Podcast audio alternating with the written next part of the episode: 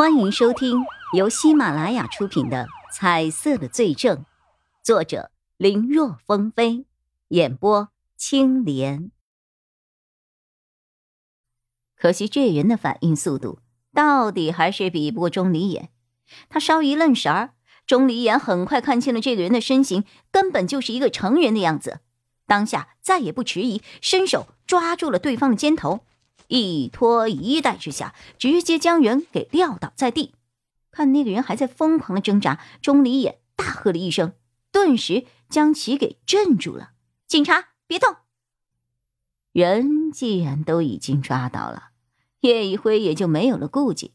他掏出了手机，打开了手电筒，照亮了脚下的路。而钟离眼则押着那个被抓的女子回到了罗艳芳的家中。刚才外面太黑，两个人没有注意他的长相。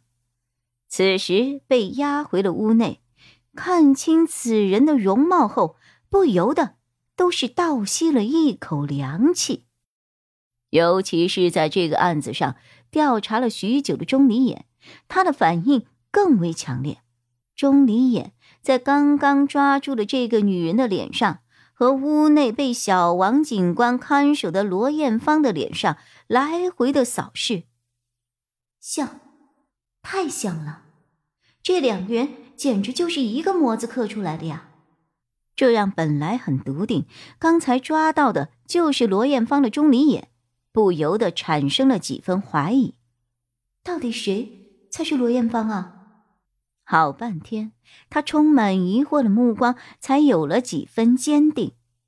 最后，他看向了刚才被他抓进来的那名女人身上。你才是罗艳芳吧？他其实也不是很确定，不过从之前处理案子曾对罗艳芳做笔录时，两人有过一面之缘。凭着这些些许的记忆，钟丽眼觉得这个人才是他要找的。结果。他这话把在场的王警官说的一脸茫然。你在说什么呢？我身边的这位才是罗艳芳啊！你们刚才带进来的这个人是他的弟弟罗阳啊！啊，弟弟？对啊，他是罗艳芳的弟弟罗阳。钟离眼觉得自己是不是耳朵出问题，听错了？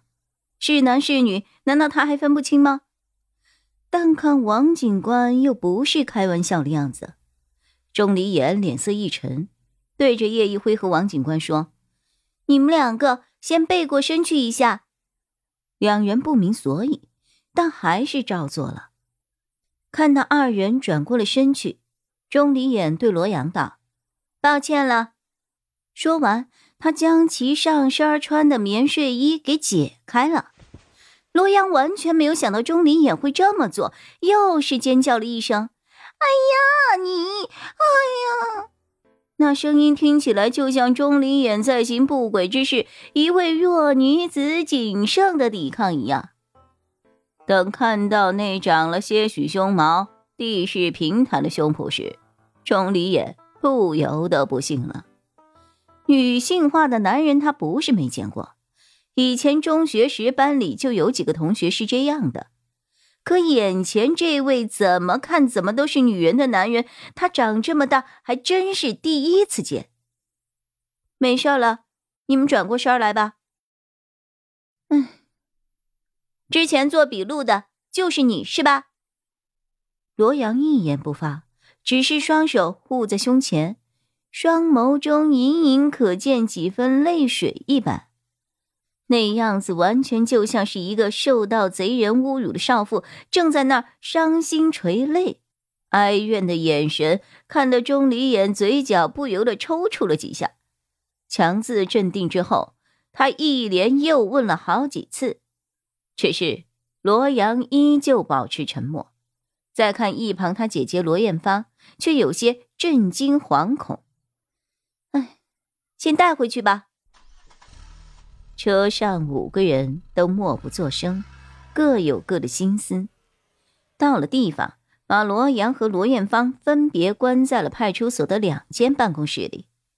钟离眼和叶一辉没有着急对二人进行审问，而是先再一次的核实了二人的身份。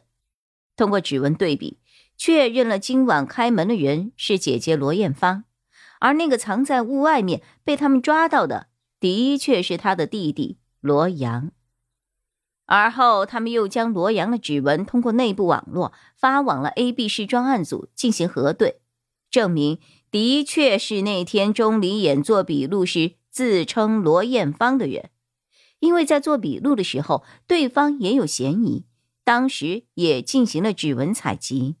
不过当时罗阳身上带着罗艳芳的身份证，对比之后容貌也比较一致，这就让当时负责的钟离也并没有再进行指纹对比，因为按照流程，只有容貌差距比较大的时候，他们才会核对指纹以确定身份。只是没有想到。世上会有长相如此相似的人，最关键的是，一个男的却假冒一个女的，谁能够想得到啊？现在回想起来，钟离也十分自责。如果当时他把指纹做了对比，那这个人肯定早就暴露了，说不一定案子也能因此突破，也不会有后面这一系列的事情了。这一前一后，耽误了多少时间啊！叶一辉大概看出来了，钟离眼在想什么，把注意力都放在破案上。过去的事情就过去了，咱们赶紧审案吧。嗯，钟离眼点了点头，深吸了一口气，让自己的心绪平复下来。他和叶一辉一起推开了收押罗艳芳的问询室大门，在来的路上。二人就察觉到了罗艳芳似乎有话要说，决定先从罗艳芳这儿寻找突破口。警察同志，我弟弟，我弟弟他在外面犯了什么错呀？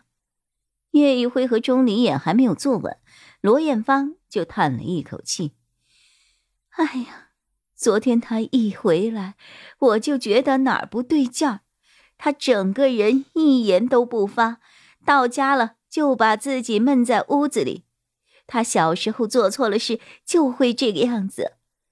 外出打工，这都七八年了，没想到一回来还是这个样的。警察同志，他要是不配合，我会让他老实向你们交代的。本集播讲完毕，感谢收听。更多精彩内容，请在喜马拉雅搜索“青莲嘚不嘚”。